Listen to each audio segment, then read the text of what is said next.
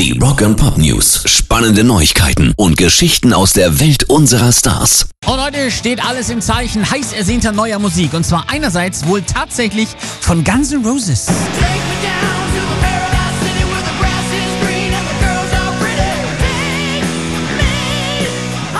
Sie sollen einen Song für den Soundtrack des neuen Terminator-Streifens geschrieben haben. Hasta la vista, baby.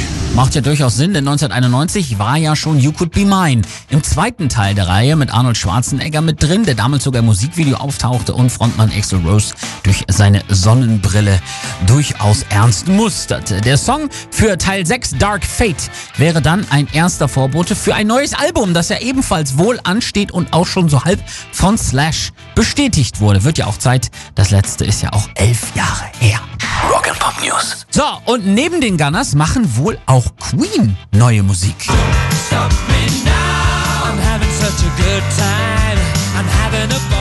Lange haben sie sich geweigert, ohne Freddie Mercury was Neues zu machen. Jetzt sollen sie sich aber wohl durchgerungen haben, wie ein Posting von Brian May vermuten lässt. Sein Bild sei aus einer Videobotschaft, die später erscheinen wird, für ein neues Album rausgeschnitten.